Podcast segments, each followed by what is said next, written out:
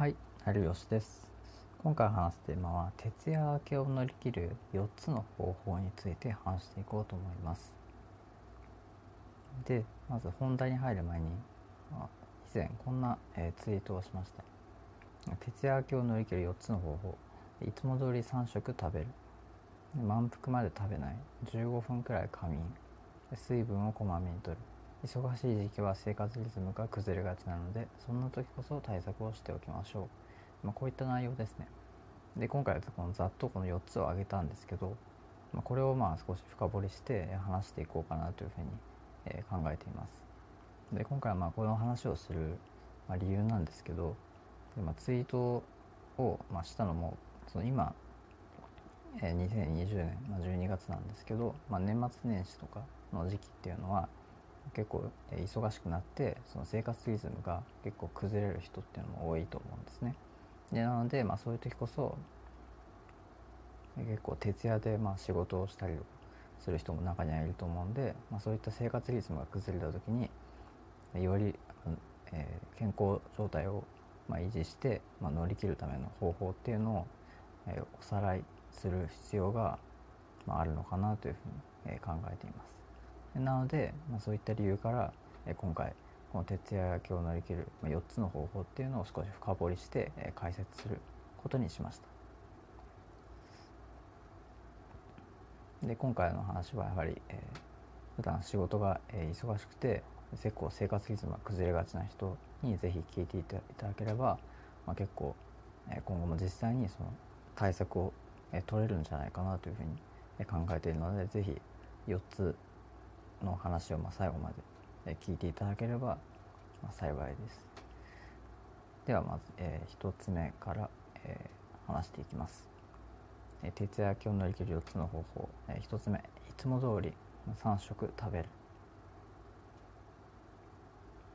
基本的に徹夜明けはまあ体温体内リズムがまあ崩れている状態。で生活リズムも変わりますね。でその改善として大切なのがそのいわゆる徹夜明け、まあ、夜勤。明けでもそのいつも通り3食えしっかりと食事をすることなんですね。でまあ理由としてはその食事もその栄養を考えてそのバランスよく食べることでよりその効果的になってで脂肪分のそのなんか少ないタンパク質のその食事をまあ意識して、え取ることによってその脳にこう刺激を与えてで、まあ、覚醒してくれる、まあ、セロトニンっていうその、えー材料とかまあ物質があるんですけど、まあ、それのえ効果脳を刺激する効果を与えてでその翌日もその体が動きやすくなるんですね。でこれで無駄にその、えー暴飲暴食を下手にしすぎるとよ帰って翌日に、まあ、朝その不調に調子が悪くなるっていう状態になってしまうので、まあ、この辺の先ほど挙げたようなその脂肪分の少ないタンパク質を、摂取するっていうことをまあ意識して食事するといいんじゃないかなと思います。で2つ目、え満腹まで食べない。まあ、できるだけその食事をしっかり3食とることっていうのは大切なんですけど満腹までその食事をましすぎないっていうことも同時に大切ですね。であまりその満腹までその食事をしてしまうと、まあ、結構、えー先ほども言ったように帰ってその朝に、えーまあ、体が、まあ、動きづらかったりとか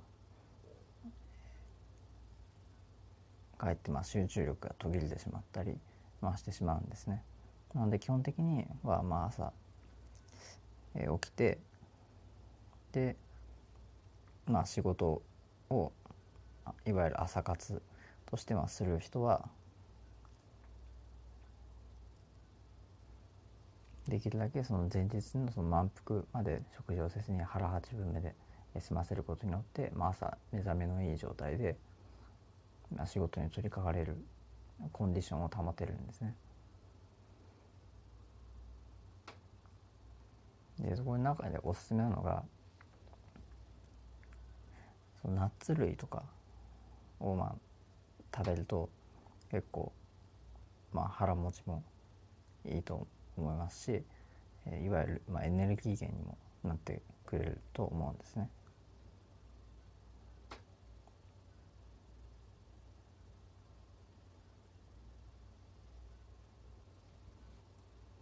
で基本的にはその糖分はまできるだけ、えー、取りすぎない方がいいですね。糖分を取りすぎてしまうとその後眠くなりやすい、まあ、作用があるんで。できるだけ、まあ、糖分をあまり取りすぎないようにそのいわゆるナッツ類とか、えー、先ほども挙げたような、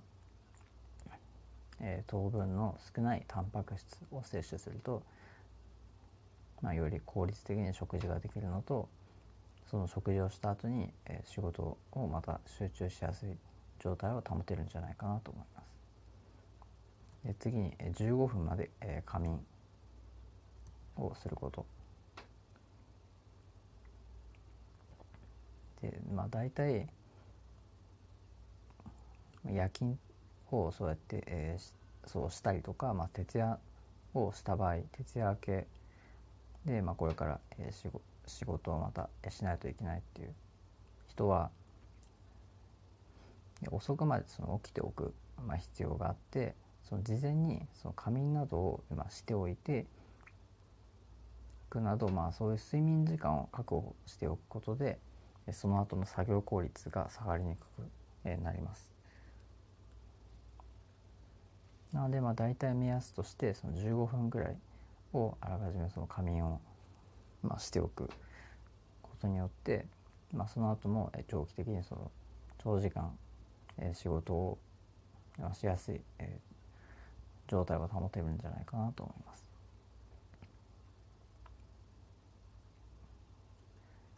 で、はい、次に、えー、水分をこまめにとる。で基本的にはその、えー徹夜をすると、まあ、水分不足に、まあ、結構なりやすいので徹夜明けはまあ水分をこまめに摂取することを心がけておくのが大事ですね。でまあ、よくその寝る前にそのえお風呂に入る人っていうのも結構いると思うんですけどですぐにその寝たい人っていうのはあまり、えまあ、暑いまあ、温度のお湯に入らずに、まあ、ぬるめの温度で入るといいですね。でぬるめの温度に入ることによって、まあ、できるだけその体内の調子をあまり変化せずに、まあ、寝る際にそのすぐに寝つきやすい状態を、保てるんですね。なので、まあ、そういった寝る前の、まあ、お風呂に入る際も結構、えー、注意をしておくとすぐに、まあ、寝つきやすい、えー、状態を保てるんじゃないかなと思います。